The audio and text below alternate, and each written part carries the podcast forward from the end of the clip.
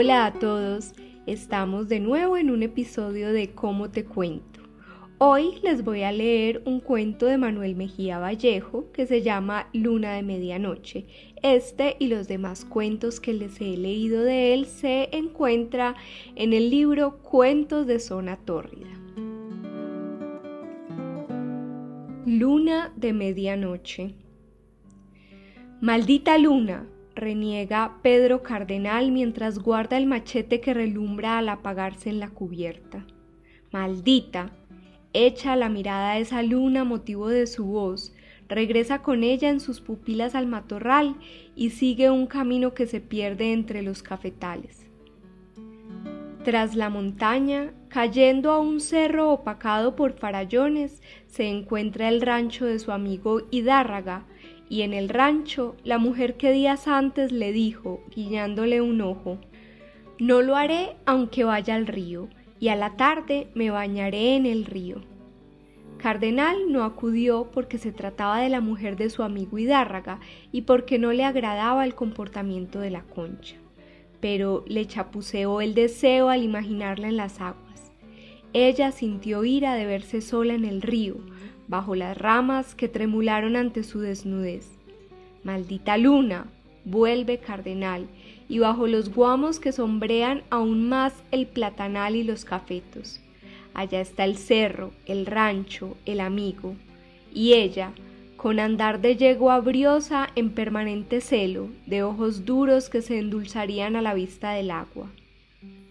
Lejos se recorta el monte para dar paso al subir insistentemente lento de la luna, apoyada en su luz que cae sobre las hojas para hacerlas temblar, como si tuvieran miedo de doblarse al peso de su prestado brillo.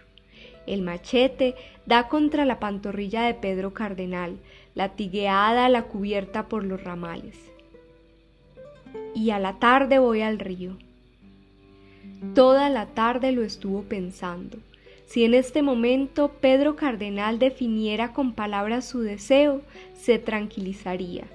Solo sabe que estorba la luna sobre el monte, que quisiera hallarse a oscuras en el camino hacia el rancho. La oscuridad borraría la imagen de su amigo Hidárraga, porque allá está, debe estar esperándolo, ella, la que ayer le dijo, no, aunque vaya al río, no lo haré. Tal vez en la cocina por la noche. A las doce de la noche estaré en la cocina. Y el gesto de malicia llenó su rostro y ardió en los ojos de Cardenal. El río corre cerca. Es agradable clavar los ojos fijamente para endulzar la mirada en sus tumbos. Así la endulzaría ella, la que ahora lo espera en el rancho. Pero no quiere pensar en nada sino hundirse en ese camino hacia los farallones. No obstante, le es imposible evitar el recuerdo de viejos retazos vividos con el amigo Hidárraga. Precisamente un día se propusieron desmontar baldíos, fundar cementeras. Juntaron lo que tenían y se largaron para los cerros. Solos y unidos estuvieron en la buena y en la mala, Nadie más escuchó en aquella soledad los golpes del hacha y del machete contra el monte. Pocas palabras, trabajo continuo, aislamiento durante seis meses, durante un año, fueron los primeros colonos de la tierra que abierta a sus plantas recibió la semilla. Luego vino la concha. Cardenal corta rabiosamente una rama que estorba su paso.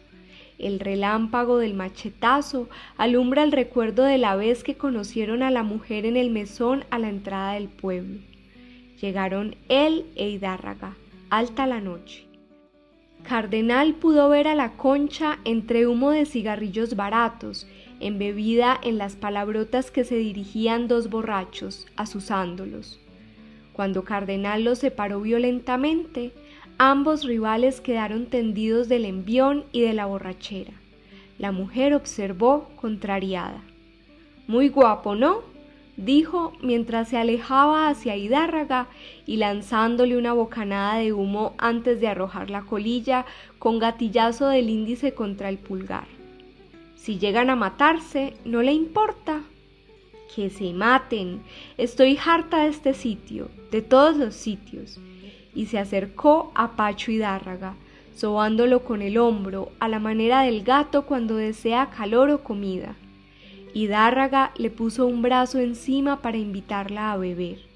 Ella se le adhirió más dirigiendo miradas burlonas a Pedro, que intentaba llevarse a su amigo. No me voy, exclamó éste. Ella me gusta. Me la llevo al monte. ¿Nos vamos a mi rancho?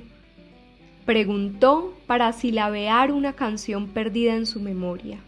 Luego se quedó revisando a la mujerona y atrayéndola contra sí. Tengo mi cafetal sembrado en tierras baldías, allá en la cordillera. La concha pensó que su porvenir en cafetines se esfumaba hacia la miseria. Bien estaría el aire de montaña, la vida madrugadora, trabajos rudos al lado de ese hombre que le ofrecía un rancho a cambio de su sola presencia. Así decidió irse con él, con ellos. Aquella noche la concha. Cuando al otro día en su casa Hidárraga espantó las sombras de la noche que aún turbaban sus ojos, se extrañó al oír que en la cocina alguien pilaba maíz. Caminó tambaleante para averiguar. ¿Y esto? Preguntó a la mujerona que hacía el oficio. ¿No se acuerda ya? rezongó ella. Usted me dijo anoche, en la cordillera tengo un rancho solo, y me trajo en el caballo de su amigo. Yo me vine porque estaba cansada de aquella vida. Hidárraga enfocó con ojos trasnochados ese rostro sin valor por sí mismo, parecido a cualquiera en algún detalle, por lo cual era fácil familiarizarse con él. Enseguida giró en redondo su cabeza para ver orden en el cuarto, en la cocina y limpieza desacostumbrada en el patio. Hasta dos camisas y unos pantalones recién lavados se escurrían sobre guaduas en un extremo del tranquero, desde donde Pedro Cardenal le sonreía. ¿Qué tal va el marido? Habló poniéndose de un brinco al otro lado. ¿Y esta mujer? preguntó Hidárraga, sobándose el pelo revuelto de su cabeza recién levantada. La trajiste anoche en mi caballo. No hubo modo de quitártela. ¿Cuándo la mandas a su sitio? Hoy mismo. No más descanse el caballo. Las bestialidades de uno cuando se emborracha. La mujer llamó a grandes voces con naturalidad de antigua camaradería. Apúrense, que se les enfría el desayuno. Ellos se miraron, se encogieron de hombros y en silencio fueron a la cocina. Y así un día, y otro, y otro. Ella rezongaba contra la vida en la cordillera, pero no se iba. Y Dárraga fue acostumbrándose hasta que se molestaba con la pregunta de Pedro. ¿Y qué pues? ¿No ha descansado todavía el caballo? El rancho se transformó en habitación decorosa, le nacieron matas de adorno y brotaron flores en la talanquera del patio. Así se quedó la concha en casa de Pacho Hidárraga. Cuando la luna pinta la figura de Pedro Cardenal contra la valla cercana al rancho, un perro aúlla y la silueta del aullido forma parte de la noche. El hombre tantea la cacha de acero, de un salto silencioso se pone al otro lado de la palizada. Allí, bajo el techo, debe estar ella. En la cocina a las doce. En la cocina a las doce. Esa es la hora. Doce en punto y luna sobre los farallones. Pedro Cardenal siente que el aire de la casa huele a espera dolida de traición, a palabras que salen de la noche más que de la boca de otro macho. ¿Qué se le ha perdido, compadre? La rabiosa calma de la voz sacude sus nervios igual que los ramales de su machete al cinturón hebillado. Al reconocer entre la penumbra al amigo Hidárraga, recobra su serenidad para decir en tono humilde, porque resulta de una trabazón de músculos iracundos. El perdido soy yo, Pacho. Estaba cazando perros de monte que salen con la luna. Pero no entran en casa donde hay mujeres alebrestadas, Pedro Cardenal. ¿O quería casarme a mí? Si soy perro, pero viejo y no de monte. Las cosas suyas, Pacho. En la cocina oye una risilla fastidiosa por conocida y persistente. Mira el lugar extrañado y revira hacia Hidárraga. Es ella, Pedro Cardenal, es ella. Te esperaba en la cocina a las doce. Ya son las doce y esa es la cocina. Allí está ella, Pedro Cardenal. Con el dedo pulgar calcula el filo de su machete, rabioso de lumbre lunar pero con la frialdad de su ánimo. Cardenal ojea la luna sobre los farallones y sacando despaciosamente su machete, se pone a acariciar también el filo con la yema de ambos pulgares. La risilla de la mujer se quiebra contra los bareques de la cocina. Entonces es Pedro Canal quien la reemplaza para estallar en carcajada retadora. Después un silencio tremendo. Ya nadie ríe. Se puede oír el deslizarse de la luna contra el firmamento. ¿Qué opina vecino? Habla Cardenal. En las que estamos por una mujer. Usted burlado a medias. También yo. Hum, contesta Hidárraga atisbando con ira expectante hacia los bareques donde la risilla se apaga en las cuencas de dos manos estampadas a la cara en asombro. La oscuridad del interior no permite ver a la mujer. Gozoso el miedo en su silencio pegajoso, de cielo de sequía. ¿Qué opina vecino? Vuelve imperturbable ya Pedro Cardenal. Buenos amigos hemos sido desde mucho antes de venir a tumbar monte. El sábado hicimos correr a los Suárez en la parranda de la fonda. Siempre hemos sido uno, en la buena y en la mala. Hasta hoy no más. Hum, contesta Hidárraga, tornando a mirar de reojo con rabia sola hacia los bareques de la cocina. De ahí a su machete el pulgar ya no averigua el filo de la hoja, sino que juega en la barbilla tratando de agarrar la intención del otro. En la que estamos por pendejadas. ¿Recuerda la otra noche? Juntos hicimos morder el polvo a siete, los dos solos, compadre. Usted nunca ha sentido miedo. Yo tampoco, lo sabe. ¿Cuál maneja mejor el machete? Alguno tiene que ser. Hombre, dice Hidárraga, sus ojos en el interlocutor. Es verdad. Ya es Cardenal quien mira con odio a la cocina, donde adivina cierta fruición oculta en el corazón de la mujer. Por ella dos hombres podrían matarse esta noche lunada. En la que estamos, vecino, por una mujer que llegó después de esta amistad hecha en los trances duros. Es verdad, recalca Hidárraga, y la yema del pulgar pasa del filo a la superficie niquelada de su machete, queriendo borrarle la luz de la luna que lo hace nuevo, sobándolo como si acariciara con fuerza un recuerdo, como si de ese brillo brotaran las imágenes. Piensa que de veras han sido grandes amigos su vecino y él. Una vez Cardenal le salvó la vida en buena pelea de baile montañés. Hombre, es verdad, sigue, pesando en sus manos y en su machete la amistad del compañero y el alma traviesa de la mujer. Lo que ha sucedido sucedería después, si no sucedió ya con el otro. Y estos últimos días, por las tertulias en que hablaban de la sequía, la mujer ha tenido muchas oportunidades de insinuarse a Cardenal. Y Dárraga lo notó, pero confió en sí mismo, en ella, en su amigo.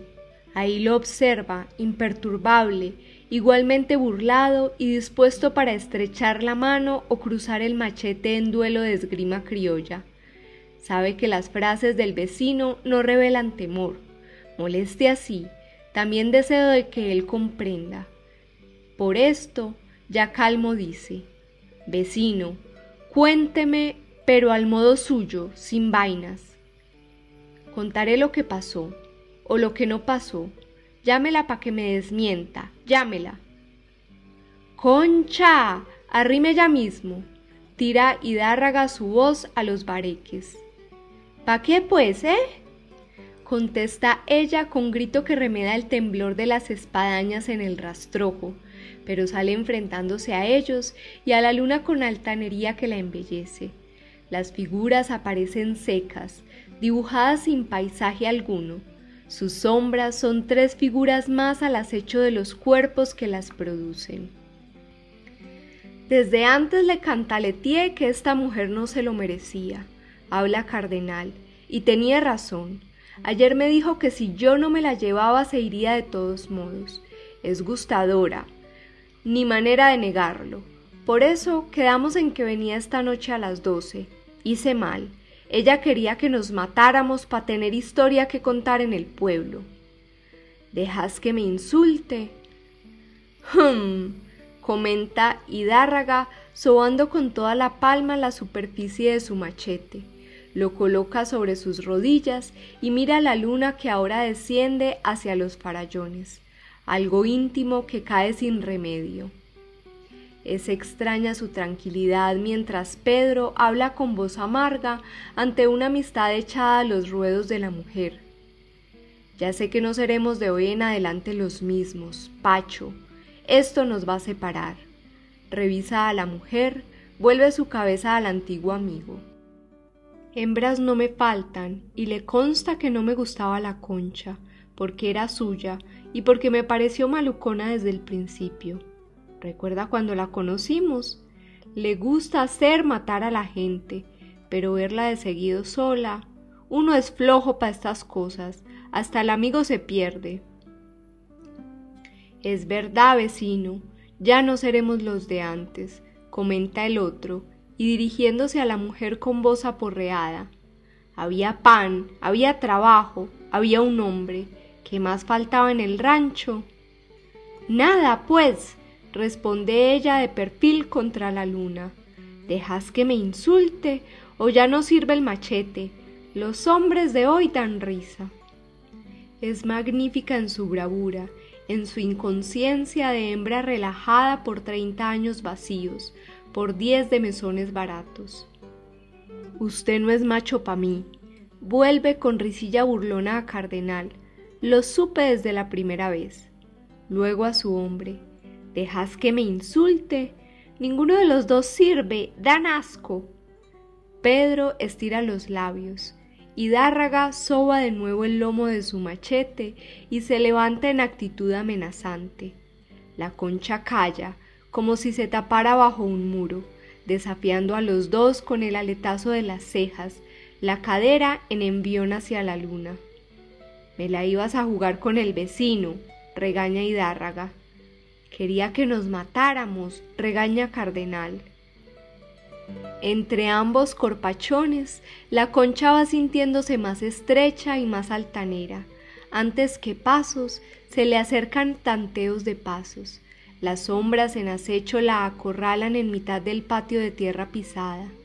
Dan asco los dos, pollos hasta más no poder exclama en retroceso, seguida por la lentitud de los pies que se afirman hacia ella. Hidárraga estampa la palma de su machete en la prieta cadera. Las palabras de ella estallan rabiosas. Brutos, déjenme, cobardes. Y lleva al vientre sus manos defendiéndose sin atacar. Brutos. Ya están contra los bareques de la cocina en sollozo corajudo la mujer mientras los hombres la castigan. Al fin se desdobla, protegiendo con sus brazos el vientre, esfumada bajo la oscuridad que da al techo, la mitad fuera del umbral de la puerta, la otra mitad hacia adentro. Con lentitud se incorpora y parece rajarse en las palabras cuando, aventándose hacia Hidárraga, le dice Vas a matar al hijo y se desgonza sobre el pecho del hombre, el grito en sollozo estremecido que insinúa perdón. Inmóvil en el puño de Hidárraga, el machete es frase que no se pronuncia. Cardenal retrocede, seguido por el silencio sollozante de la mujer, envaina su machete y con lentitud emprende camino de regreso. Ya sin luna en los farallones, una paz nueva cubre la vivienda de Pacho Hidárraga. San Salvador, marzo de 1953.